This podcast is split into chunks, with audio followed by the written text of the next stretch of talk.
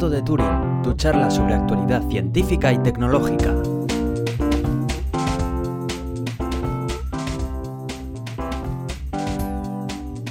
Bienvenidos al Gato de Turing, yo soy Aitor Brazaola Y yo soy Iván Eguía. y al final hemos conseguido cumplir lo que hemos prometido. Esta semana hemos hecho otro episodio y esperamos que la siguiente semana también podamos sacar otro, ¿no? A ver, a ver cómo está el tema. Hoy venimos un poco, mm, un poco más tecnológicos, no como la anterior vez, que parece como que estábamos hablando bastante de temas off topic, pero creo que también le ha interesado a la gente. Bueno, eran temas también bonitos, ¿no? Y, y siempre viene bien un, un episodio relax en el que no sea tanto noticias y tal y, y pusiéramos aquí nuestro nuestra experiencia de vida. Ya, ya te digo, a mí por lo menos me gustó bastante el hablar de temas que no sean puramente tecnológicos o científicos. Pero Sí. bueno, podemos repetirlo para alguna otra ocasión, que hayamos hecho algo eh, diferente también. Sin duda. Bueno, eh, recordad que, que todo el feedback que nos deis por Twitter y así, pues nosotros estamos encantados de leerlo. Así que bueno. Bien, pues dicho esto, podemos empezar ya con tecnología si quieres. Vamos con tecnología.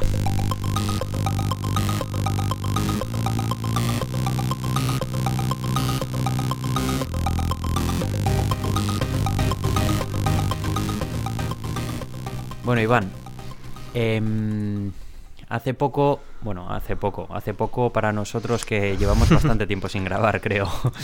Pero Android Lollipop ya está entre nosotros desde hace como cosa de un mes o dos, ¿no? Sí, eso es, como hace, hace algo, como un mes o así, sí. Y, efectivamente salió Android 5.0 Lollipop, que ya los terminales Nexus como el mío se han, se han actualizado. Y bueno, ha traído eh, lo más notable obviamente ha sido el lavado de cara con un nuevo diseño, el llamado Material Design, que, que bueno, cambia completamente el cómo vemos nosotros Android. Aparte de, de esto, bueno, ha traído un montón de cambios en cuanto a cómo funciona internamente, a, com- a cómo funcionan todo el tema de configuraciones, etcétera. Y me gustaría también eh, criticar un poquito eh, el tema del ahorro de, de batería que trae. Porque, espera, bueno, espera. dime. Primero, prim- antes de empezar a sacar el machete, primero me gustaría que me cuentes a mí eh, qué te parece a priori, sobre todo las cosas buenas, porque creo que creo que serán bastantes buenas. Yo por lo menos he leído bastante buen feedback. Sí. Eh, yo no tengo ahora mismo ningún dispositivo Android, lo tuve. Entonces, cuéntame, tú tuviste un, un- eh, tú tienes el Nexus que yo tuve en su momento y bueno, ¿qué tal tira en un terminal con, con esa edad ya? Y yo qué sé, cuéntame un poco tus primeras impresiones, cuáles fueron. Bien, eh, para empezar es va muchísimo más rápido que, que Android 4.4. Es bueno, es obvio también, como en su día yo critiqué a Windows, si pones cuadrados de colores, esto va a ir mucho más rápido. Pero, pero bueno, es, es así, va muy rápido, es muy, muy eficiente, las transiciones son geniales. eh, en general, da, da un aspecto de mucha más fluidez y de casi casi que si tuvieras un, como si tuvieras un terminal nuevo realmente cuando lo, cuando lo instalas, porque va muchísimo más rápido. Eh, De dicho- todas maneras, eh, de todas maneras, sabes que Material Design eh, en realidad eh, sí que está utilizando el hardware gráfico, porque por lo que he estado leyendo, eh, el Material Design te superpone en un entorno en tres dimensiones las diferentes capas de la interfaz para que, aunque cuando tú lo veas eh, dé la sensación de que es plano, en realidad se están superponiendo unas encima de otras en un plano en tres dimensiones, aunque tú lo estés viendo desde una sola dimensión. O sea que bueno, en ese sentido, oye, Sí, y al final el resultado es muy bueno, pero eh, ya digo que también se nota mucho el hecho de, de- de usar colores simples, básicos, y el, formas, el usar formas geométricas simples también. a mí sí que me gusta. Personalmente me parece atractivo, sin ser sin ser usuario a diario de ello, ¿eh? también te digo, pero me parece atractivo, no sé. Sí, a ver, eh, no, no tengo mayores más, más que decir sobre eso, sobre el- la parte del tema de que, bueno, que es normal que vaya más rápido si, si pones cuadrados. Sinceramente, a mí el tema de, la interfaz gráfica, a no ser que sea una interfaz nefasta como puede ser la de Android 2 o alguna cosa de estas, eh, me parece que es correcta y, que, que está bien, que se puede usar sin problema. Así que por esa parte yo, yo estoy contento con el, con el sistema. ¿Pulgares hacia arriba por la interfaz? Sí, pulgares hacia arriba. Muy bien. bien, rendimiento. Rendimiento, bueno, como ya he dicho, eh, funciona más rápido, es más, más fluido el, el funcionamiento. Pero eh, bueno, tiene, tiene fallos, es decir, eh, reinicios que no, no, gustan tanto. De hecho, bueno, sobre todo si el, si el terminal está, está sometido a quizá a un entorno un tanto hostil, eh, sí que se nota que, que no está muy capacitado como para reaccionar ante problemas que puede haber quizá de RAM, etcétera. Eh, cosas tan simples como que si hace mucho frío a mí, por ejemplo en Laponia, se me reiniciaba cada, cada 10 minutos el móvil. ¿Ah, sí? Sí, eh, a la mínima que quería sacar una foto era bastante probable que se me reiniciara el, el móvil. Qué curioso, pero También, ya, también ¿a entiendo que mi móvil es, eh, quizá a menos 15 grados o así.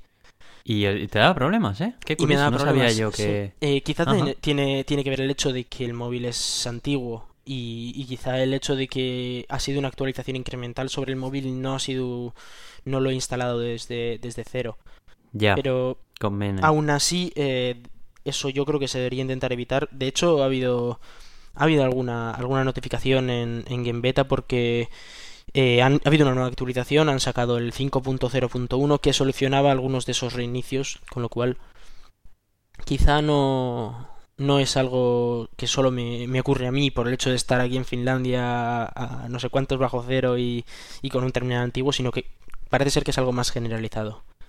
Hombre, yo pensaba que sería justamente al revés, eh, que las, las bajas temperaturas favorecen que los dispositivos electrónicos como estos tengan un buen funcionamiento y más bien sean las altas las que causen. Yo sí que he tenido, por ejemplo, cuando estuve en Italia, eh, que desconectar el iPhone, que lo estaba utilizando en ese momento de navegador, y claro, eh, estaba entrando el sol desde el cristal del coche, le estaba pegando encima el chip GPS del navegador, pues ya sabes que encima le calienta Hmm. bastante, y bueno, pues fácilmente no sé qué temperatura alcanzaría, pero llegó un momento en el que la pantalla se puso negra y me salió un cartelito todo un detalle, por cierto, que te haga eso y no se fría directamente, diciendo que las funciones del teléfono quedan anuladas hasta que baje la temperatura, que por favor lo coloque en un sitio más frío.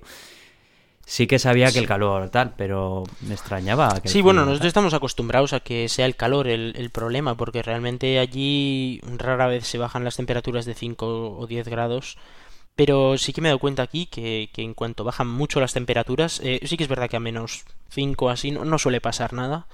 Pero sí que cuando ya tenemos unas temperaturas más bajas, de menos 15 incluso más bajas, sí que se empieza a notar. Y no solo con, con este terminal, de decir que, que un compañero mío tiene un iPhone 5 y le pasa que, que la batería se fríe. Directamente no ¿Ah, deja de funcionar y el móvil se, se tiene que apagar porque no, no es capaz de controlar la batería. Le, le aparecen medidas de la batería que, que están totalmente fuera de lugar. Ya, ya, ya. O sea que es, es una nueva Em, experiencia realmente, ¿no? Vienes al norte y dices, mira, el Sí, frío sí. también afecta aparte del calor. Em, bueno, respecto a nuevas funciones, eh, ¿qué nuevas funciones tiene que tú digas, wow, ¿cómo no he podido vivir hasta, hasta ahora sin esto? ¿Sabes? Mm, Eh, no yo he de decir que... O, o no. o Yo he de decir que no he notado nada de lo que sea, no he podido ir sin ello. Sí que he notado cosas nuevas que, que bueno, que vienen muy bien algunas, otras no tanto. Eh, Como por ejemplo. yo, yo os voy a hablar desde el punto de vista de un usuario que lo usa normalmente, no me he puesto a mirar guías sobre todos los cambios, etcétera. Sí, Eh, sí. Llevo usándolo un tiempo y lo que yo he notado eh, es que, bueno, eh, hay un nuevo panel de, de notificaciones que, que además es bastante útil el hecho de que si lo bajas normal te vienen las notificaciones, pero luego tienes la opción de seguir bajando el- el- la barra de notificaciones y te aparecen los ajustes rápidos. Eso es algo que, que viene bien sin tener que andar en su día, que si usando dos dedos, que si bueno, haciendo pequeños malabares. Eh, sobre los ajustes rápidos, el que más me ha gustado es el de la linterna. Yo antes siempre usaba una aplicación para tener una linterna, usar el flash como, como linterna del móvil. Y bueno, ahora gracias a, a estos ajustes rápidos tienes un botón con el que pulsas y se enciende el flash. Lo cual, Ya. eh, de hecho, nos fue de bastante utilidad en su día en, en Laponia, en el que tuvimos que ir por el bosque de noche y no teníamos linterna y nos vino muy bien. Fíjate Eh, que esa es una característica que también añadieron en, en iOS 7 y a priori parecía una tontería, el, el, hecho de que en el menú de ajustes rápidos tengas la linterna. Y me he quedado sorprendido del montón de veces que he tirado de ese, de ese acceso rápido. Es súper útil. Y eh, antes utilizaba lo mismo que tú, pues la típica aplicación súper sencillota con un botón gigante que le da y se enciende la linterna. Muy útil, sí. Sí, a mí la verdad es que me, ha venido muy bien y, me gusta tenerlo cerca también por si necesitas luz, pues oye, le das al botoncito y se enciende. Eh, aparte de eso, bueno, está el nuevo, el nuevo tema del, del sonido y las notificaciones. Ahí, eh, personalmente, yo pienso que ha sido una cagada brutal por parte de, de Google. Porque, eh, bueno, ahora tienes tres modos de, de silencio. Está el normal, el prioritario y el silencio absoluto hasta ahora no, no, existía el silencio absoluto en Android, es decir, las alarmas, bueno, básicamente tenías tres controles de, de, sonido, uno de ellos era el de alarmas y notificaciones importantes, el otro el de llamadas y notificaciones habituales, y luego el otro para juegos, música, etcétera. Ahora no solo tienes esos controles, sino que aparte tienes una barra en la que puedes eh, controlar eh, si, si, quieres que, si quieres recibir notificaciones, si quieres recibir todas las notificaciones, solo algunas, las prioritarias o eh, directamente ninguna. Esto eh, es un jaleo la primera vez que, te das cuenta porque tú, tú, lo pones en silencio y dices no quiero que vibre, ¿vale? Y no tienes modo sin vibración, no existe.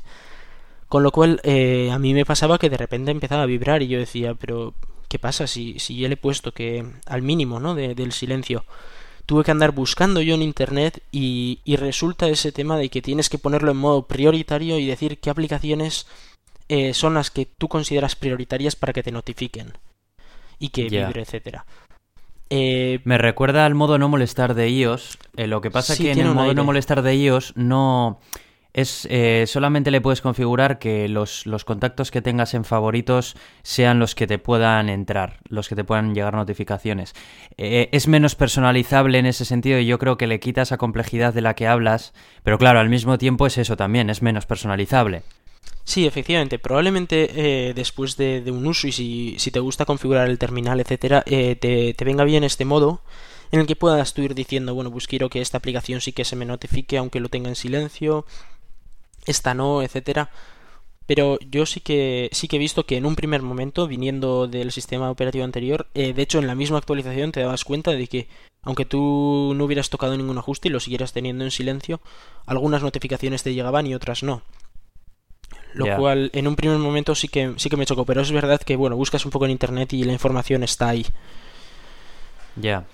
Quizá deberían haberlo introducido de una manera menos no sé, menos chocante para el usuario, ¿no? Por lo que tú dices, que una vez que ya sabes cómo funciona, eh, no hay problema, pero claro, hasta que te das cuenta de por qué unas aplicaciones notifican y otras no, hay un jaleo guapo ahí. Sí, eh, lo, primero que sorprende es que tú le das a los controles de volumen y no te aparece solo la típica barrita de volumen, sino que te aparece debajo una serie de, botones en los que puedes configurar, pues eso, las, notificaciones y dices, no, no, yo quiero solo controlar el sonido. Pero bueno, es una nueva función. Bueno, es, algo curioso. Eh, también entiendo que, los sistemas operativos tienen que desarrollarse y que tienen que cambiar también nuestra manera de usarlos. Pero bueno. Sí, muchas veces también eh, solemos arrastrar viejos vicios y cuando recibimos una actualización de estas que introduce nuevas formas de utilizar el teléfono así, hay veces que se reciben mal, como de, ay, me quieren cambiar esto, ¿qué tal? Pero muchas veces yo he aprendido a darle una oportunidad y decir, vamos a darle una oportunidad a ver qué es lo que me ofrecen de cómo reutilizar el teléfono que tengo o lo que sea. Y muchas veces, oye, descubres que, mira, pues, pues eh, es, es, mejor que lo que utilizabas antes, o no, vete a saber. Sí. Pero bueno. Yo aquí mi punto de vista es que le han, añadido demasiada complejidad a un ajuste tan simple como el volumen del teléfono. Algo que tú dices quiero que suene o quiero que no suene o quiero que vibre.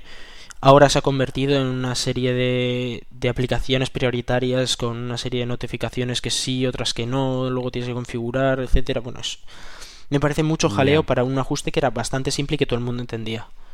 Ya, ya, ya. Ya. Eh, ¿Qué más cosas te han, te han molado así que, que valga la pena decir? De un uso diario, claro, por supuesto. A ver, estamos hablando de pues lo que tú has dicho, un uso de un usuario, sí, efectivamente. lo que Eh, puede estar utilizando cualquier persona con su móvil. Yo de aquí solo me queda añadir una cosa y es el tema del ahorro de, de batería. Eh, bueno, aparte de que Android eh, en la nueva versión trae un modo de ahorro de batería que no traía en la anterior versión, en el que, bueno, pues el sistema consume muchísimo menos y de hecho hoy, hoy mismamente me ha salvado, me ha salvado del día porque se me había olvidado la batería externa en casa. Pero mm, tiene, tiene un problema y es que en modo normal, incluso sin ahorro de batería, eh, la gestión de, la RAM es muy, muy, muy agresiva. Eh, lo, que, lo que hace es que aplicaciones que están en, en segundo plano, que, que tú no estás usando habitualmente, es decir, pues igual, imagínate que entras en Internet, ¿no? Y, y luego accedes a Twitter y a Facebook y a Internet pues llevas sin acceder, pues no sé, 20 minutos, ¿no? Sí. Lo que hace Android es como hibernar esa aplicación y meterla en disco y la, la retira de RAM. Y al Ah, de- eso, eso mismo hace iOS. Sí, Pero ellos se las cal- cuando llevas muchas y se está llenando la RAM, empieza a calzarse las últimas que no has utilizado. Sí, No deja es. Aquí incluso, incluso sin estar muy llena la RAM llega a meterlas en disco, pero tiene, tiene un problema y es que eh, gestionan muy mal el tema de las notificaciones de esas aplicaciones, ya que eh, directamente cuando las meten en, en disco, eh, luego cada cierto tiempo las recuperan ¿no? y se comprueban las notificaciones. Pero pasa con aplicaciones que por ejemplo usan Bluetooth o servicios externos que directamente pierden la conexión al, al entrar en hibernación. Ya, se quedan fritas. Claro, eso es, eso es un problema. Yo, por ejemplo, que tengo una smartband, ¿no? Que la tengo conectada al, al móvil. Ah, Me- claro. Claro, me pasa que la aplicación de la smartband, obviamente no estás todo el rato accediendo a la aplicación de la smartband. Entonces, Ya. la dejas ahí, está, está encendida y, y la propia aplicación, por su modo de funcionamiento, lo que hace es eh, de vez en cuando llama a la, a la pulsera, ¿no? Y, y recibe la información que necesita. ¿Qué es lo que pasa? Que igual esas, esos accesos a la pulsera son cada 15 minutos o 20 minutos. Y Android lo que hace es directamente, oh, esta aplicación no ha hecho nada en los últimos 10 minutos, me la cargo. ¿Qué Ya. es lo que pasa? Que cuando la vuelve a calzar en, en memoria, eh, resulta que no hay conexión con la pulsera y entonces ya has perdido la conexión con la pulsera. Eh, Eh, pero quizás sea porque no se ha actualizado la aplicación de la pulsera. O sí se ha actualizado. No, no, no se ha actualizado, pero, pero claro, yo entiendo también que eh, no puede estar la, apli- la aplicación de la pulsera todo el rato llamando a, a la pulsera o, o intentando ponerse como en primer plano. Sí que es verdad que obviamente, eh, probablemente con una actualización se, se arreglaría. Yo Pero me me imagino parece- que para ese tipo de cosas habrán preparado algún tipo de API que necesitará que la aplicación se actualice para que haga uso de ella, porque eh, corrígeme si me equivoco, pero en esta última versión de Lollipop no venía también el tema de la API de salud. Eh, creo que sí, tengo entendido que sí, pero no sé hasta qué punto eso funciona con dispositivos Bluetooth que no tengan nada que ver con, con Google. Pero bueno, en cualquier caso, eh, es una manera de, de que, bueno, si no has actualizado tu aplicación se queda inutilizable, lo cual es un problema. Bueno, Ahí- pero claro, tendrán A que mí, a mí me ha fastidiado bastante, claro, porque estoy con la, con la pulserilla y, y me toca mucho las narices. Aparte de otros detalles que parece que no funcionan bien, pero ahí todavía no, no estoy seguro de si es problema de la pulsera o problema del software de la pulsera o problema de Android, porque ya hay un jaleo ahí que... Yo me imagino que eso se arreglará con una actualización. ¿eh? Normalmente cuando me- mm, sacan nuevas APIs del sistema operativo así hay un montón de aplicaciones que se rompen y hasta que no las actualizan aquello no tira. Hmm. Dale un poco de, dale un tiempo que yo creo que tarde o temprano Sony te sacará la actualización. Vamos, deberían si, si quieren sí, cuidar un poco al cliente, joder. Sí, en, en cualquier caso, eh, es verdad que Android ya ha sacado una, una actualización que soluciona bastantes problemas, según, según lo que dicen, y que ya está disponible para las, para las tablets de Android. Y de hecho, eh, hoy mismo creo que era, o ayer, que salía eh, la, la imagen de, disco oficial para Nexus 4 que está disponible para descargar. Lo que pasa es que todavía no, no viene por actualización automática y esperemos que llegue en los próximos días. Eh, realmente, bueno, yo creo que puede ser una actualización necesaria y que, que le va a venir bien. Ya. Bueno, como todo gran sistema operativo que sale hay que darle un tiempo. iOS 8 también, ya viste que las primeras versiones cada día prácticamente era el bug del día, ¿sabes? Sí, sí. Pero es que, a ver, son cada día... Lo que suele ocurrir es que cada día más estas empresas trabajan más con unas fechas muy prefijadas de lanzamiento de nuevos sistemas operativos y así. Y en más de una ocasión estas fechas me da la sensación de que les obligan muchas veces a sacar un sistema operativo que quizá debería haber salido igual un mes más tarde. Y, y cuando es un sistema operativo que se le han hecho tantos cambios como a Lollipop o como a iOS 8, pues es que es normal, es normal que hasta unas pocas versiones más eh, que, arreglen las cosas, pues estás haciendo un poco de beta eh, tester, ¿no? En este, en este aspecto también veo muy positivo el hecho de que Android sea software libre, de manera que es bastante más rápido el tema de encontrar los fallos. Y que quizá a iOS le, le cuesta un poco más y por eso eh, en un primer momento cuando salió iOS 8 eh, tuvieron que sacar las actualizaciones creo que sacaron un par de actualizaciones o tres bastante sí pero tardaron siete horas eh en sacar la actualización. pero ese es el tema, al no tener un público antes de sacar el propio sistema operativo, pues tienes esa posibilidad de que haya muchas cosas que queden sin comprobar. Sí, sí, claro, por supuesto. Bueno, y, si solo te tienes que quejar de, eso de, de, Android Lollipop, bueno, ni tan mal, se irá arreglando poco a poco, ¿no? Sí, sin duda. ¿O hay algo más? No, no, yo espero que ese que es el único problema así que veo, eh, que lo arreglen enseguida. Y, y aparte de eso, es, un sistema operativo que está muy bien, que, que, funciona, que funciona muy bien, que es muy fluido, que la verdad es que cuando lo usas, pues da, esa sensación de que estás usándolo muy bien. Eh, quizá otra cosa curiosa que, que, me llamó la atención en su momento es que Chrome ahora las pestañas las muestra cada pestaña como una aplicación aparte en el menú de, de aplicaciones recientes. Una ah, cosa curiosa, hace el mismo comportamiento que empecé.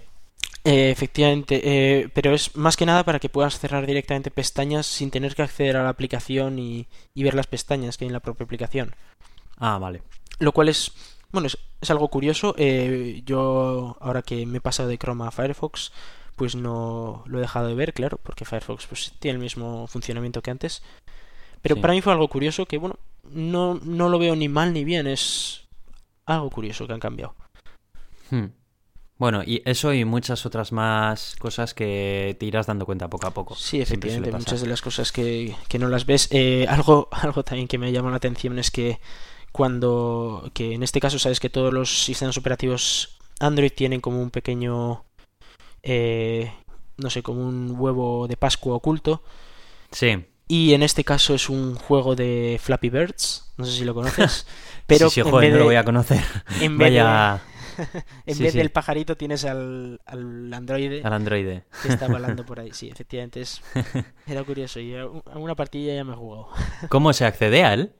Eh, tienes que pulsar varias veces sobre la versión de Android que tienes y entonces te aparece un, un chupachus, el lollipop en sí. Si, si lo pulsas cambia de color, pero si mantienes pulsado durante unos segundos te aparece el juego. Qué guapo. Eso es en ajustes, imagina información. Sí, ajustes, información del teléfono, me parece que es, sí. Ajá. bien. Eso está curioso, la verdad. Está bien que metan esta de estos foros. Sí, siempre. es algo que siempre me gusta. Siempre es chulo, sí. Bueno, entonces damos pulgares hacia arriba para, para Android Lollipop. Sí, yo diría que, es una actualización que le ha venido muy bien al, mundo Android y que, yo creo que, sí. que puede venir adelante. Sí, efectivamente, al final es, ha venido con muchas nuevas APIs que van a permitir aplicaciones muchísimo más completas, que al final en muchos casos es lo que, lo que hay que tener en cuenta, la capacidad que tiene que, claro. de un sistema operativo para albergar nuevas aplicaciones más, más chulas. Eso es lo que hay que tener en cuenta. Por ejemplo, cuando salió iOS 8, eh, muchas personas no se daban cuenta del cambio que suponía iOS 8 frente a iOS 7. ¿Por qué? Porque, claro, iOS 7 frente a iOS 6 rápidamente veías la diferencia porque eh, era el teléfono totalmente diferente, el diseño, ¿no? Y parecía que había un cambio muy grande, pero en realidad todos los botones, todas las. Bueno, excepto algunas cosas que habían cambiado, seguían estando ahí donde estaban. Entonces, aunque visualmente sí que chocaba más la diferencia, no la era tanta. Sin embargo, de iOS 7 y iOS 8 el cambio visual era muchísimo menor, era prácticamente igual, pero añadieron, un montonazo de APIs para que los desarrolladores pudiesen hacer, eh, hacer que sus aplicaciones hiciesen cosas que antes era imposible en iOS. Abrieron mogollón todo, todo el sistema operativo, que siempre se ha conocido por ser un sistema muy cerrado. Y por eso ya se han visto teclados de terceros también en iOS, se han visto las extensiones para entrelazar aplicaciones y demás. Y pues simplemente quería venir a decir eso, que, que muchas veces se juzga una actualización por lo que se puede ver a priori a simple vista, pero no nos engañemos, realmente el cambio está en el lado de los desarrolladores, que son al final los que hacen las aplicaciones que tú utilizas a diario. Y es lo que va a suponer un cambio en tu, en tu uso del teléfono al día, en tu día a día, pienso yo. Sí, eso es, porque un sistema operativo tal cual no, no sirve para nada si no tiene con, con un montón de utilidades que, que, te hacen a ti la vida más fácil. Claro. Bueno, eh, quiero, quiero, Bueno, te he dicho ya antes que, que me he encargado una Jawbone, una app 24, eh, una pulsera cuantificadora. Sí, eso he leído yo por Twitter, sí. ¿Y Estoy esperando, sí, sí. Estoy esperando a que llegue, probablemente me llegará mañana. En el próximo episodio me gustaría contarte eh, mis impresiones, el funcionamiento. Eh, elegí esta pulsera eh, sobre todo por porque bueno, llevan mucho tiempo esta gente haciendo pulseras, los de Jawbone, eh, han actualizado la, pulsera hace bastante poquito, han sacado la edición 24 que añade, por ejemplo, sincronización inalámbrica que manda narices que no lo tuviese la edición anterior. Y la aplicación que tienen para ellos eh, debe de ser muy buena, de muy buena calidad en el sentido de cómo está construida la aplicación y, demás. Eh, otra cosa que me ha llevado a elegir la Jawbone es que eh, eh, hace que sus aplicaciones utilicen la API Salud que viene con iOS, iOS 8, que mm, básicamente es eh, una aplicación que recolecta datos, todo tipo de datos vitales y puedes verlos de una forma bastante, bastante amigable, ¿no? Te crea gráficas y demás y es nativa de iOS y bueno, es como un hub que, en el que recoge datos de todas las aplicaciones de cuantificación de salud que tengas instaladas en tu teléfono. Y Jawbone es una de las que es compatible con, esto. Pero ahora sí tiene, tiene buena pinta. Sí, eh, ya, ya, te comentaré. El diseño es muy parecido a la, a la edición anterior de, de la Jawbone. Y también añade la monitorización del sueño, que ya sé que tu Smartband la tenía. La anterior Jawbone no, la verdad es que es algo, es algo bastante chulo, ¿eh? ver cada día qué tal has dormido, cuánto has dormido. Es algo que, que viene bien, sobre todo para nosotros que no dormimos mucho y decir, vale, igual debería empezar a dormir más, ¿no? Si ves las estadísticas. Sí, precisamente por eso es una función que me gusta muchísimo. Y una función muy curiosa de la que te quería hablar, que no sé si tu Smartband la, si tu Smartband la tiene y si la tiene quiero saber cómo funciona. Y es em, bueno, a mí me gusta mucho dormir y para despertarme pues hace falta un cañón de esos que comentabas que utilizaban en San Petersburgo. Efectivamente. Esta, esta pulsera, una de las funciones que trae es que, bueno, como te monitoriza el sueño, tiene, tiene un vibrador, tiene un motor de vibración en su interior, ¿no? Y ese motor de vibración sirve, pues, en algunas ocasiones para notificarte de algún cambio en la pulsera, como que se está quedando sin batería o que deberías de levantarte a darte una vuelta a la máquina del café porque llevas muchas horas sentado, por ejemplo pero también sirve como, como despertador. Despertador que entra en funcionamiento en una ventana de tiempo que tú le indiques. Quiero decir, tú le dices, me tengo que despertar a las 7 de la mañana, por ejemplo, y no me importa que me despiertes en un rango de la media hora anterior, a las 7 de la mañana. Entonces, dentro de esa ventana de tiempo que tú le has indicado, en el momento en el que la pulsera detecta que estás en una fase de sueño más ligera, empieza a vibrar para despertarte en ese momento porque entiende que, mm, que tu sueño es más ligero y que no te va a costar tanto, no va a ser tan traumático levantarte, ¿no? Como esas veces que suena el despertador y estás en un sueño profundo que te mueres. Eso es algo que me llama muchísimo la atención. ¿No ¿La tiene la eh, Smartband? Sí, la Smartband tiene esa función y he de decir que está, está bastante bien, aunque es verdad que a veces eh, estás muy en un sueño muy profundo y te llega la hora límite y otras veces, aunque estés en un, momento de sueño ligero, eh, también cuesta levantarse. Pero sí que es verdad que eh, he tenido alguna vez que me desperté igual 10 minutillos antes de la hora o 7 minutillos antes y, que si dices, bueno, pues sí que parece que estoy más descansado, ¿no? Que quizá igual te hubiera despertado en el último momento y también.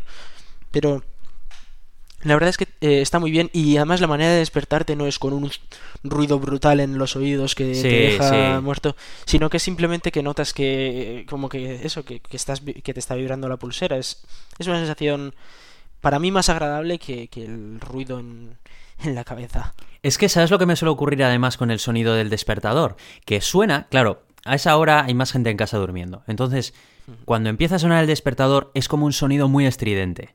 Entonces, automáticamente voy, cojo y lo apago. Para que, aun yo ya lo he oído y digo, vale, me voy a despertar, y ya lo he oído. Cojo y lo apago rápidamente para que no despierte a nadie más.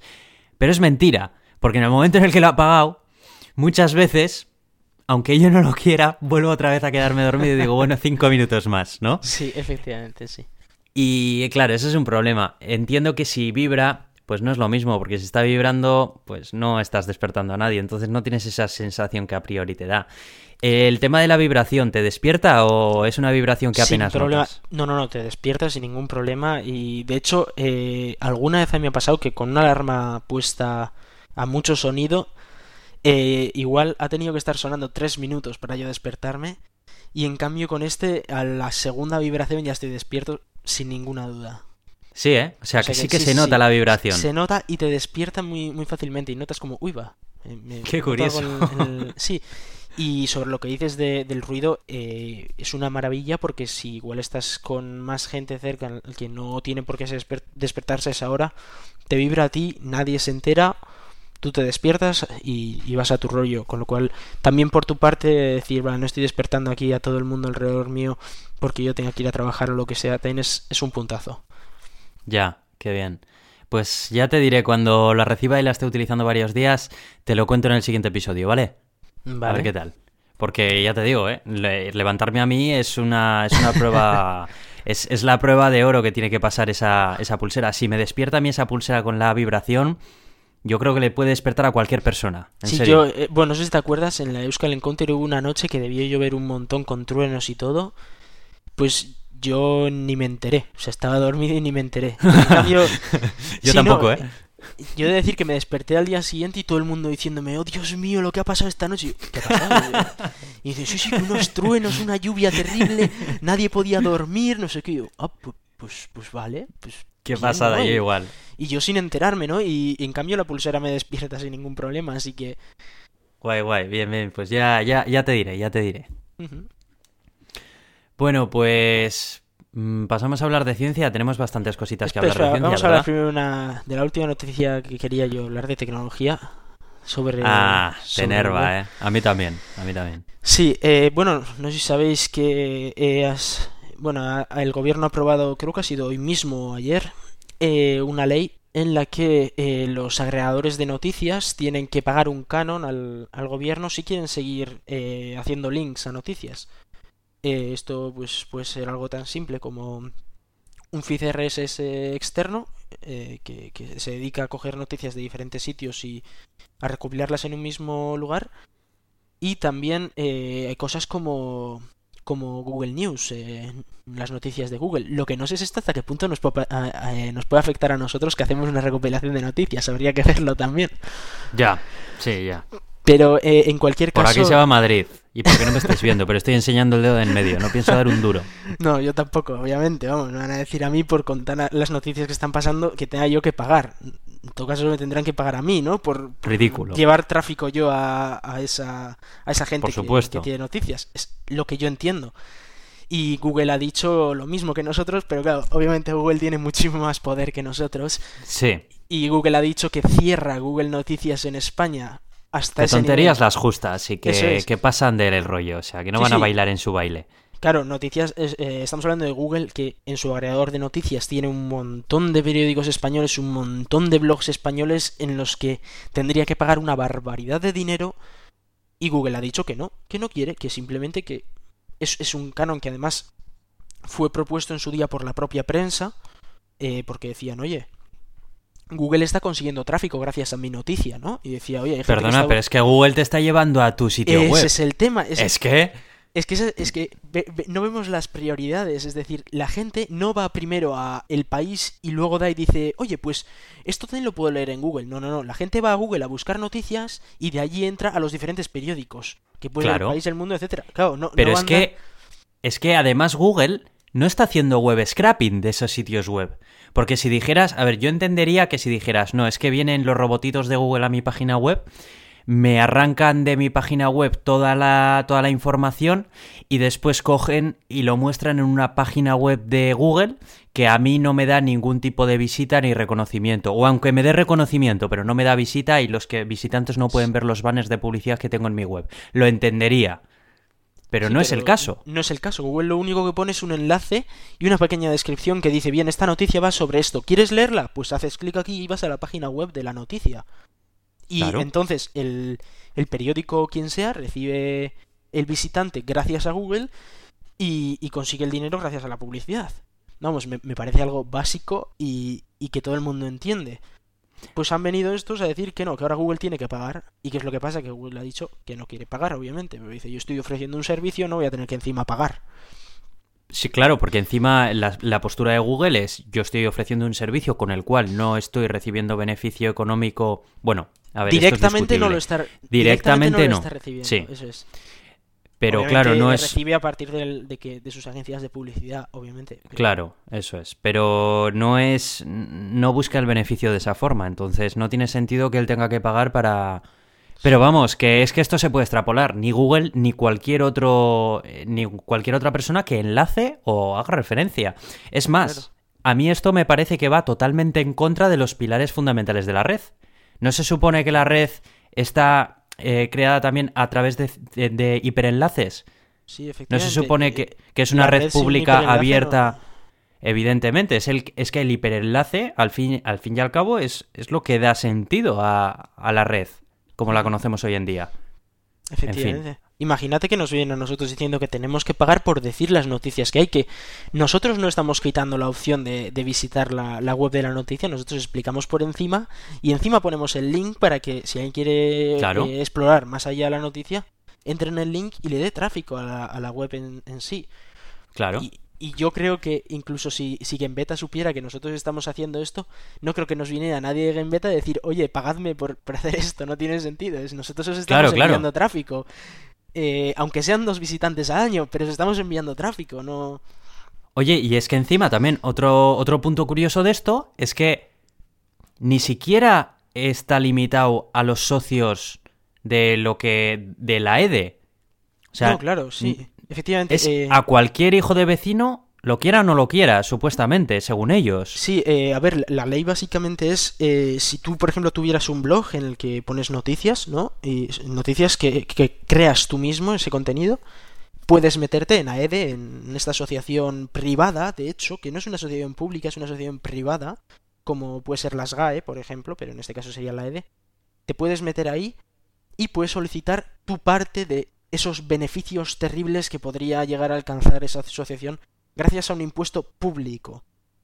Que es imposible que, que todo el mundo esté suscrito Claro. al canon AED y, y todo ese dinero de la gente que no se está beneficiando de ellos se lo están llevando todos los demás que sí que están suscritos. Efectivamente. Es decir, ¿por qué Google tiene que pagar por enlazar a mi blog si yo no estoy en AED? ¿Por qué? Yo, a mí me da igual, si Google me enlaza, genial, joder, pues mira, me van a venir visitas de Google, pues oye, estupendo. Yo ¿Por qué creo que este que es el resultado. Este es el resultado de una legislación hecha por personas que no tienen absolutamente ni idea de cómo es el funcionamiento actual de la red. Creo que esto está hecho por carcamales que están ahí al cargo de, de la legislación y legislan sin prácticamente conocer el terreno en el que están legislando. Porque es que si no, no me lo explico. Que se Hombre, permita hacer una ley como esta. Porque yo entiendo que, que haya un grupo de personas que te puedan pedir que legisles eso. Poder pedir te pueden pedir cualquier cosa, hasta que regales chorizos en las puertas de las tiendas. Pero claro, de que te lo pidan a que tú como gobierno vayas a lo aceptes y lo impongas, no sé. O sea, yo, yo algo creo que, que, que hay... no voy a entender, eh, que pasa tanto con el canon de las GAE como con el canon de AEDE, es que como una asociación privada puede estar recibiendo dinero de un canon impuesto por un organismo público. ¿Por qué? Yo eso es algo que no lo entiendo. Es una, una asociación privada, es su problema, es una asociación privada. Y el gobierno no se tiene que meter. ¿Qué, tiene, ¿qué hace el gobierno dando dinero a asociaciones privadas? Es que es como... No sé... Sí, sí, está favoreciendo... Entiendo que si tienes una asociación que vela por el, por el bienestar de la prensa, etcétera, que reciba una subvención del gobierno porque la prensa es muy importante. Pero una cosa es una subvención y otra cosa es andar cobrando cánones a la gente porque sí y que ese dinero lo recopila una agrupación privada. Les estás haciendo el negocio. Claro, claro. No sé, a mí me parece totalmente injusto y no sé qué va a pasar, pero desde luego que me parece que no es que no tiene eh, sentido. El, el, gobierno de hecho ya ha contestado esta mañana y ha dicho que eso es una decisión empresarial y efectivamente es una decisión de Google la de irse de Hombre, evidentemente, claro. Pero, pero sinceramente, eh, si yo antes tenía la posibilidad de aparecer en alguna noticia de Google, aunque bueno, sí que es verdad que mi blog no va de noticias, pero si yo tuviera un blog de noticias, si antes tenía la posibilidad de que desde Google me vinieran visitantes y ahora no me van a venir visitantes porque a unos señores les ha ocurrido la brillante idea de empezar a cobrarle a Google cuando a mí ni me va ni me viene, me toca las narices, sinceramente. Claro, es que además eso es como empezarle a hacerle la vida imposible a una persona que esté contigo en el trabajo o en clase y que cuando se vaya decirle, no, no, sí, ha sido una decisión personal, él se ha ido porque ha querido. Dices tú, claro, evidentemente, pero tú no has tenido absolutamente nada que ver, ¿estás seguro? es que, vamos, es del género tonto, no, no, es, un cachondeo, Es, un cachondeo terrible bueno, vamos a, vamos a cambiar a otras cosas, porque estas cosas es que vamos, ponen... Bueno, no sé si querías añadir algo más acerca de esto. Sí, no, eh, quería decir que últimamente entre esto y cosas como los, el Internet a doble velocidad que querían poner en Estados Unidos, etcétera. Ah, sí, que menos mal que ahora es el Obamacare y es el arma principal contra su competencia y va a utilizarlo como bandera para defenderlo, pero madre mía. Esperemos, esperemos. madre mía. Bueno, pues vamos a, vamos a hablar de ciencia.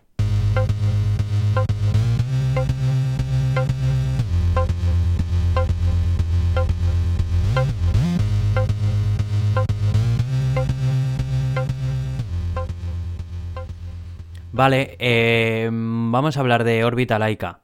Sí, ¿Has visto órbita laica? No he podido verlo todavía. ¿No has visto órbita laica? No he podido ver ni órbita laica ni he podido ver la entrevista de del astronauta español en, en el hormiguero. E, esta semana ha sido, ha sido brutal y no he podido verla, pero os prometo que, voy a verlo mañana, que tengo el día libre.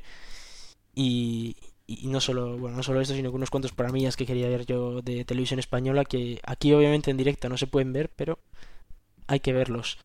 Eh, Orbita Laika es un must see. he visto pequeños cortos, pequeñas imágenes y bueno, conozco a, parte del reparto de, de Orbita Laika. Y bueno, sin duda. La mayoría son colaboradores de Naucas. Efectivamente, eh, está, está Clara Grima, está Berrón y luego también estaban eh, otros colaboradores que, aunque no salgan en primera plana, también están allí colaborando. Con lo cual, bueno. Sí. Em, en el primer episodio, que yo sí que lo vi, muy mal, Iván. Em, le, salían dos. Había dos charlas, dos exposiciones, no sé muy bien cómo llamarlas, que venían a ser un poco una repetición de, de varias presentaciones que se hicieron ya en el Naucas de este año. Que ojo, no lo veo mal, porque Naucas es un, es un evento mm, bastante limitado en cuanto a público y entiendo que el público de este programa ha sido muchísimo mayor que el que, que el que pudo estar en Naucas. Entonces a mí no me molestó volverlo a ver.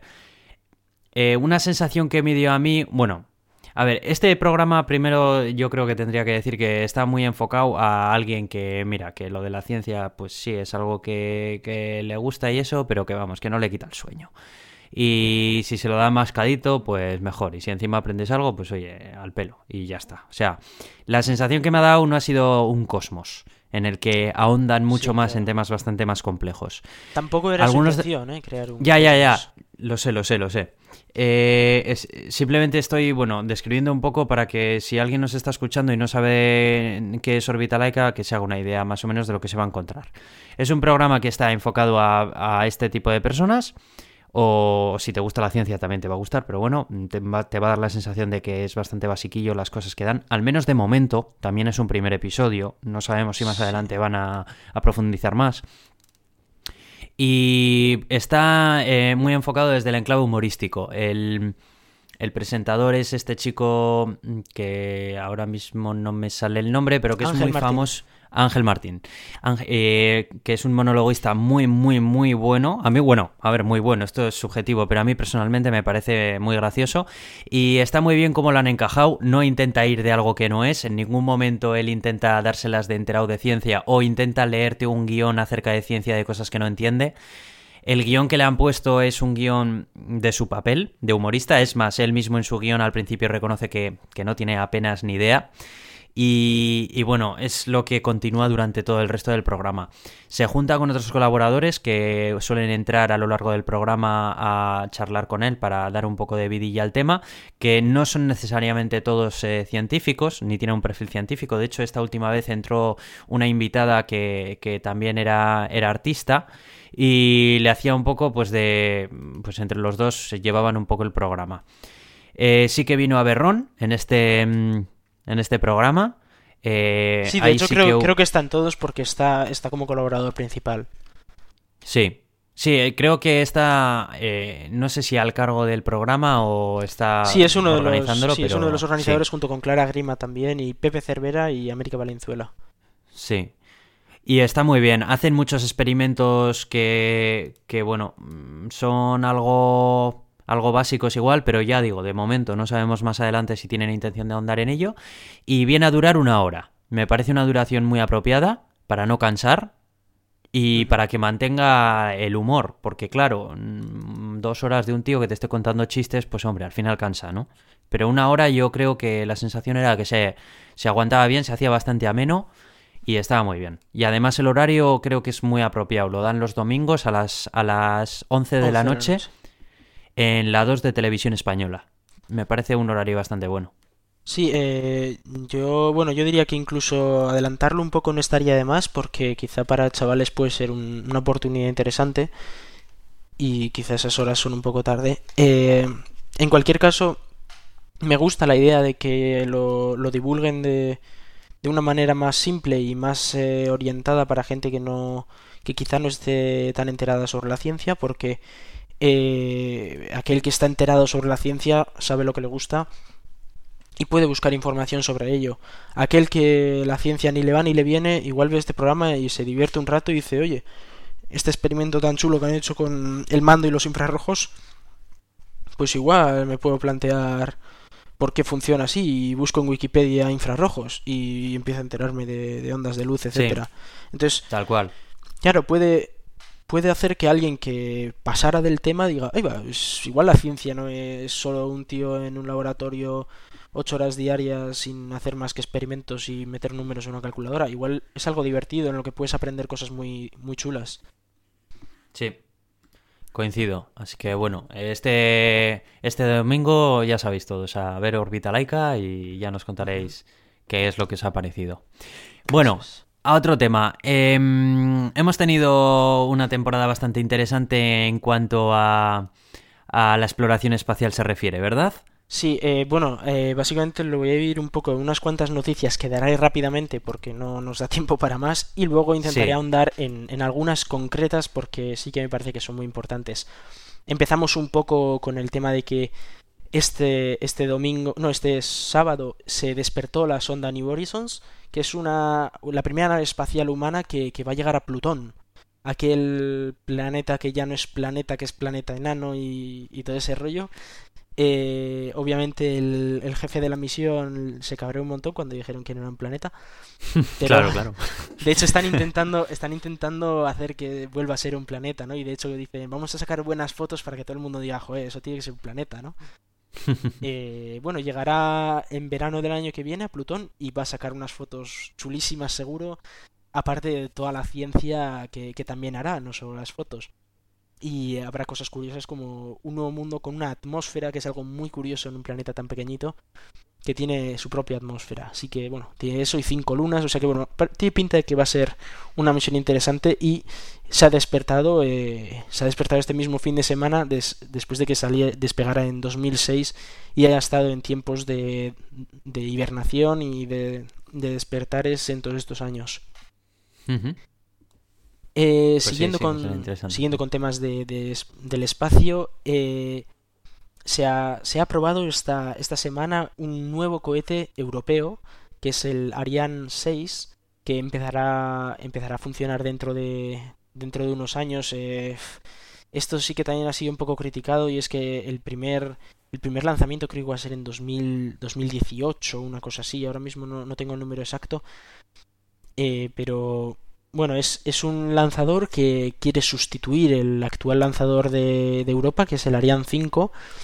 Es un, eh, es un cohete que viene en dos versiones, una que es menos potente que el actual, pero muchísimo más barata, y otra que es eh, igual de potente que el actual o parecido, y que es bastante más barata que, que el actual. Con lo cual lo que quieren es ahorrar muchos costes porque, bueno, ya sabéis que... Es más eficiente su fabricación, entiendo. Sí, su fabricación, eso es. Y, y, sobre todo lo que quieren es ahorrar costes porque están agencias como SpaceX que está ofreciendo eh, vuelos a un precio ridículo. Y claro, eh, llega aquí a Europa y dice, sí, bueno, nosotros os lo ofrecemos casi por el doble. Y claro, pues si tú quieres mandar un satélite entre pagar 60 millones y pagar ciento y pico millones, pues hay un cacho. Hay un cacho bastante sí, sí. grande que, que, te lo planteas. Aunque dices, sí, bueno, es Europa y está, es muy seguro y todo lo que tú quieras, pero. Pero cuidadito. Luego te pasa cosas como mm. con los satélites Galileo, que por cierto han conseguido recuperar uno de ellos. Así, ¿eh? Sí, no sé, si, no sé si recordáis que los mandaron a una órbita que no era la, la correcta. Pero bueno, Ups, por nos hemos pasado. Eh, sí, eh, por suerte han conseguido que uno de ellos ya esté en una órbita que aunque no sea la correcta, sirve para funcionar más o menos como, como sistema de posicionamiento. Con lo cual, bueno, de lo malo malo.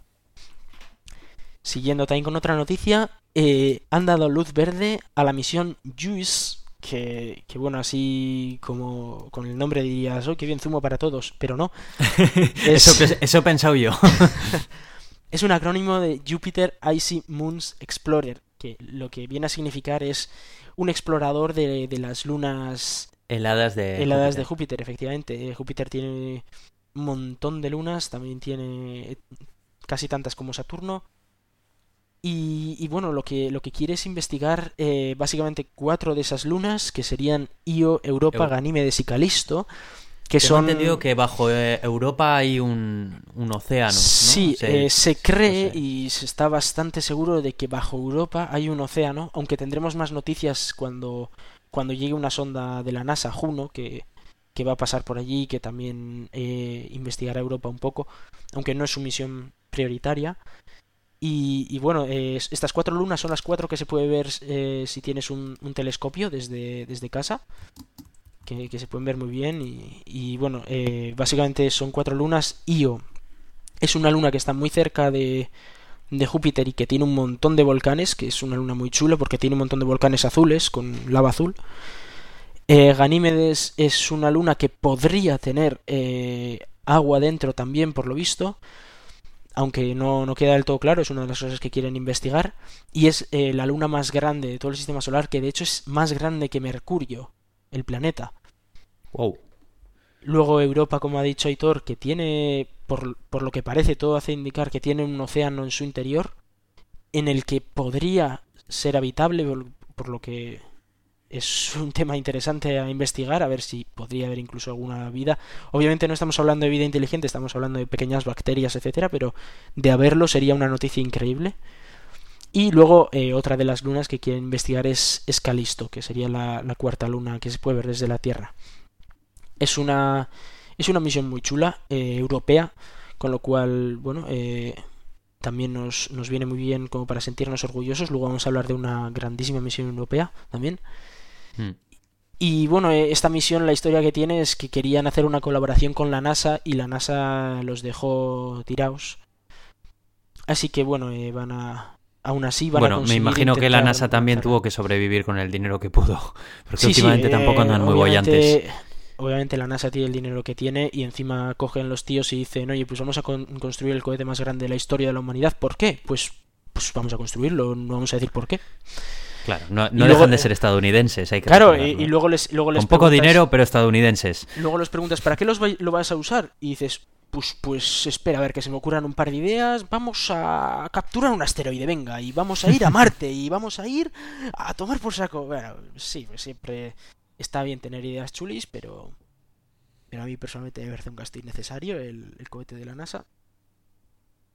Pero bueno, en cualquier caso, eh, esta es una, una misión muy chula, la, la de Europa, que nos, eh, la de JUICE, que nos va, nos va a enseñar muy bien cómo son estas lunas y yo creo que va a ser una misión muy, muy chula. Oye, el cráter Gale, eh, quedé alucinado cuando vi, cuando vi, em, empecé a ver fotos en Twitter de lo que pudo haber sido ese cráter, el agua que pudo contener y demás. Sí, eh, mm, primero hay, que aclarar, el cráter Gale es un cráter que hay en Marte que es gigantesco, que es donde está Curiosity, el rover aquel que hace ya más de dos años llegó a Marte. Es un... Es un cráter en el que en el centro hay una grandísima montaña y que bueno, se planteó en su día que igual podría eh, haber albergado agua y por eso mandaron allí a Curiosity.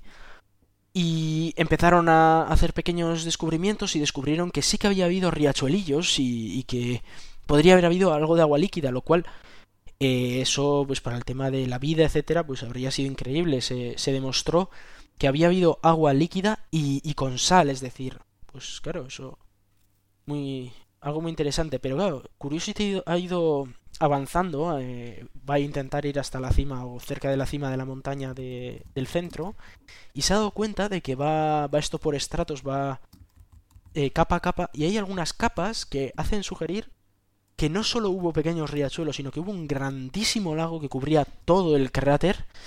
Y no estamos hablando de un lago que estaba tres años, no, no, estamos hablando de un lago que eh, estaba ahí durante millones de años y que eh, aguantó hasta hace apenas 2.000 millones de años, cuando se creía que Marte se quedó sin agua muchísimo antes.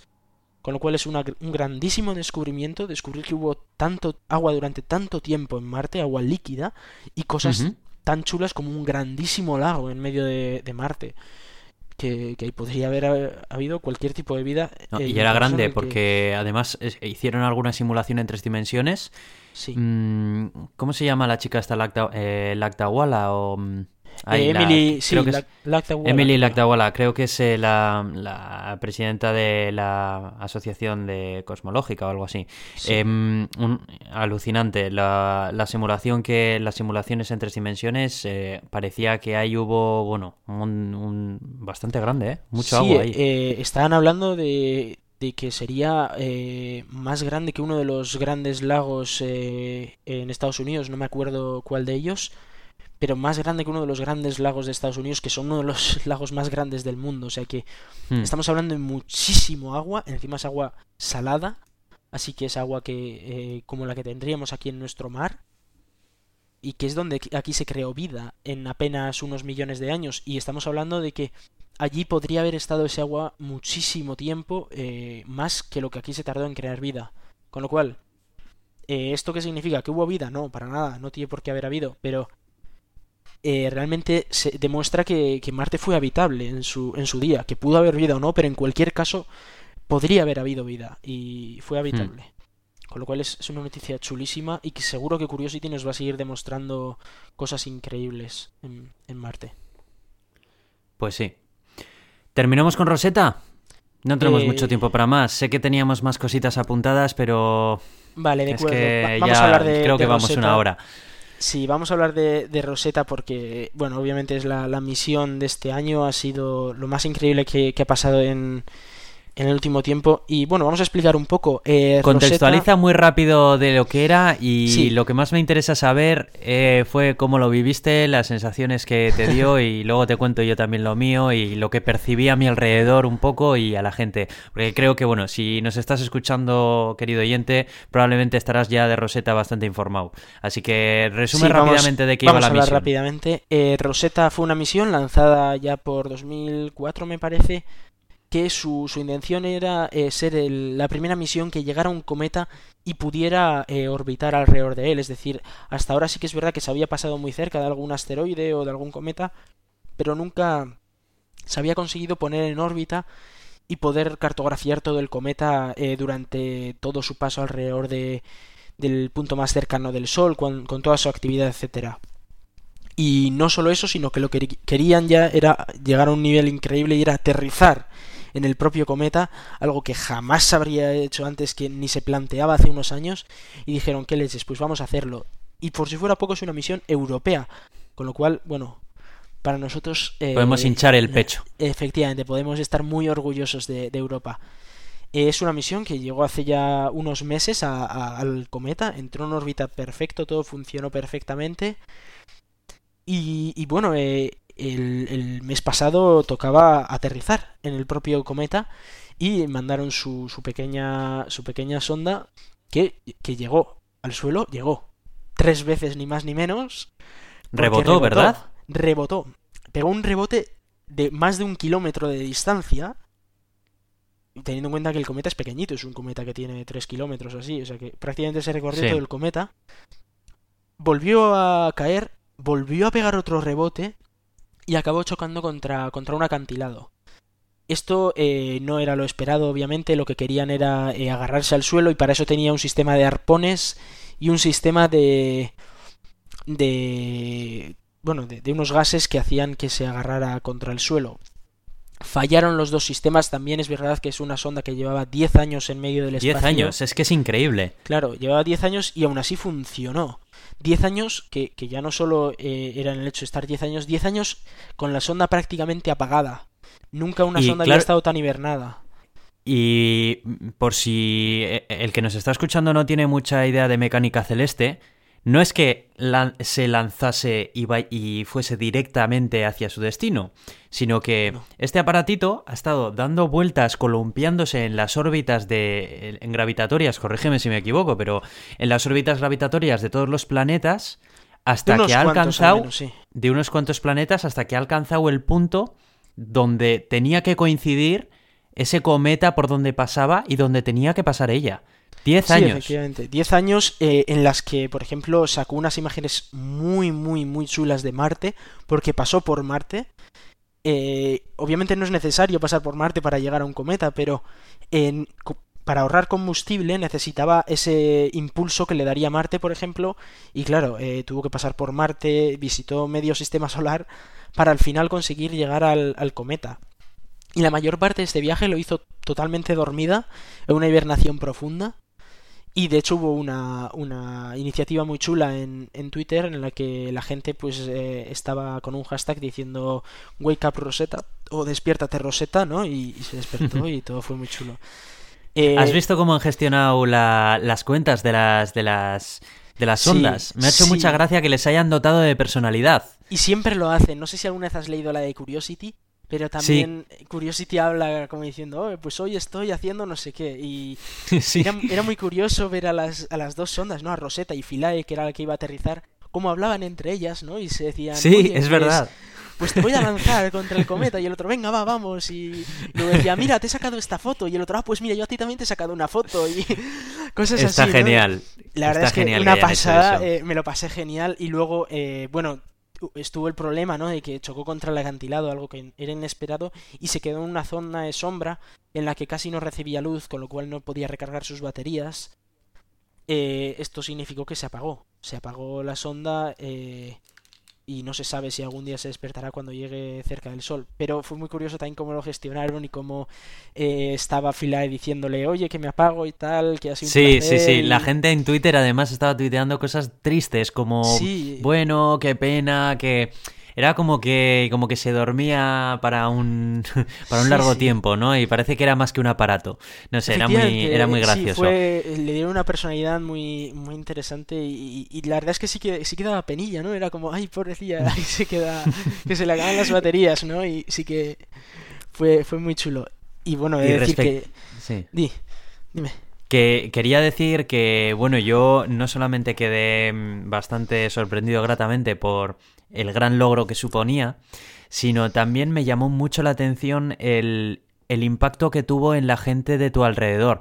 En la gente de mi alrededor que muchas veces no, que no precisamente eran personas relacionadas directamente con, con, la ciencia ni que le interesasen estos jaleos del espacio ni nada, pero me dio la sensación de que eh, gente que, que no tenía tanta relación con este tipo de temas estaba al tanto de ello y no sé si serían conscientes de, del gran logro que suponía, pero sí eran conscientes al menos de, de algo, de él, por lo menos.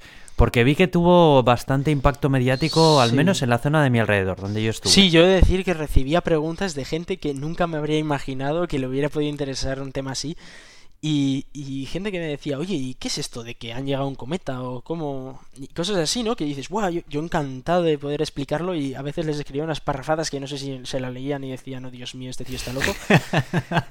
Pero, pero yo estaba encantado de poder explicarle a todo el mundo la, la apasionante misión de, de, esta, de esta agencia europea que consiguió por primera vez no solo llegar a un cometa y ponerse en órbita, sino que aterrizar en el cometa y hacer experimentos en el suelo del cometa, porque hay que recordar que eh, Philae fue capaz de llevar a cabo toda su misión científica, con lo cual ha logrado algo que jamás ha conseguido, fue un rotundo éxito, a pesar de- del pequeño golpe, pero bueno, eso lo único que significó es que no, pudieron, no pudieron extender la misión, pero la misión principal se cumplió, y eso es algo que, vamos, no, sabría cómo agradecérselo a, a la Agencia Espacial Europea. Se han conseguido muchísimos descubrimientos. Hoy mismo se decía que, que parece ser, bueno, no sé si sabéis que hasta ahora todo el mundo pensaba que el agua de la Tierra llegó a través de impactos de cometa. Ahora dicen que los cometas, el agua que tienen no es igual al de la Tierra, con lo cual hay que empezar a, des- a pensar en otra cosa porque parece que no es la, la explicación. Descubrimientos Aliens. como... sí, seguro, simples aliens. Descubrimientos co- como este nos abren la puerta a nuevas investigaciones, a nuevas teorías y, y, bueno, a, a descubrir en definitiva dónde estamos y, y de dónde venimos, ¿no? Que son las grandes, las grandes preguntas. Eh, la, la Agencia Espacial Europea sacó un corto que no sé si lo habrás visto, que Sí. fue, fue impresionante realmente, a mí me encantó, hasta me emocionó. Es un corto Hmm. muy muy guapo sobre la misión Rosetta y que bueno, eh, yo creo que incluso hasta lo podríamos poner en el post porque Sí. es, es- algo que, que todo el mundo debería ver, es, es muy chulo, son unos minutillos nada más, pero que realmente se ve ese espíritu de descubrimiento y de avance tecnológico que supone este, esta misión, que realmente es Sí. increíble. Eh, comentamos así un poco por encima en qué consistió la Orión. Es que considero que considero que merece la pena al menos unos Sí, minutos. eh, vamos, de a, vamos a puntualizarlo. eh, eh, est- esta, esta pasada semana despegó la, la Orión, la, la nave espacial Orión de la NASA por primera vez en la historia. Es la que, la que va a ser la nueva nave tripulada de la NASA. La vendieron muy bien diciendo que íbamos a Marte. No, no hemos ido a Marte. Pero eh, bueno, eh, en teoría lo que dicen es que esta debería ser la nave espacial que, que fuera a Marte en un futuro eh, en el que se decidiera ir allí. En cualquier caso, eh, es una nave espacial tripulada que ha llegado, ha- sido la nave espacial tripulada que ha llegado más lejos desde las Apolo que llegaron a la Luna. En 40 años nunca ninguna nave tripulada había llegado tan lejos. Sí que es verdad que no había personas dentro, pero para ser una, una nave nueva y ser una nave tripulada eh, que llegara a más de 5.000 kilómetros de altura fue increíble. Todos los testes funcionaron perfectamente, con lo cual ahora estamos esperando a que le creen un cohete a medida para que podamos ir a, a diferentes sitios muy lejanos. Y ese es el cohete Y del que la ESA antes. Y que la ESA fabrique es. también el módulo de servicio, porque claro, sin eso difícilmente se puede montar Sí, ahí nadie. eh, el módulo de servicio es aquel que tienes todos los sistemas de combustible, propulsión, etcétera. Que en esta misión lo que usaron fue eh, la etapa superior del Delta 4 Heavy, que es un cohete enorme de, de United Launch Alliance. Es una de las empresas que, que lanza cohetes. El más grande que tienen. Y, y bueno, usaron la, la parte superior de ese cohete para, para pro- proporcionar eh, propulsión durante la misión que bueno, que no está mal, pero obviamente eh, no podían usar sistemas eléctricos que, que consumieran mucho más allá de las propias baterías que llevaban dentro porque no tenían paneles solares ni nada, claro. Hmm. Bueno, pues esto ha sido todo por, por este episodio. Lo dejamos aquí, ¿te parece? Me parece adecuado. Muy bien, pues vamos a cerrar recordando los métodos de contacto que tenemos. Os agradeceríamos si nos dieseis feedback y nos puntuarais en iTunes y en iVoox. Eso nos ayuda a estar un poco más arriba en las listas y que podamos ser más conocidos. Que nos recomendéis a vuestros amigos, compañeros eh, y lo que queráis. Abuelas, perros y gatos nos valen también. Y termino diciendo mi Twitter. Yo soy Aitor, arroba cronosnhz en Twitter con K de kilo. Y yo soy Iván, arroba Razican en Twitter. Muchas gracias y hasta pronto.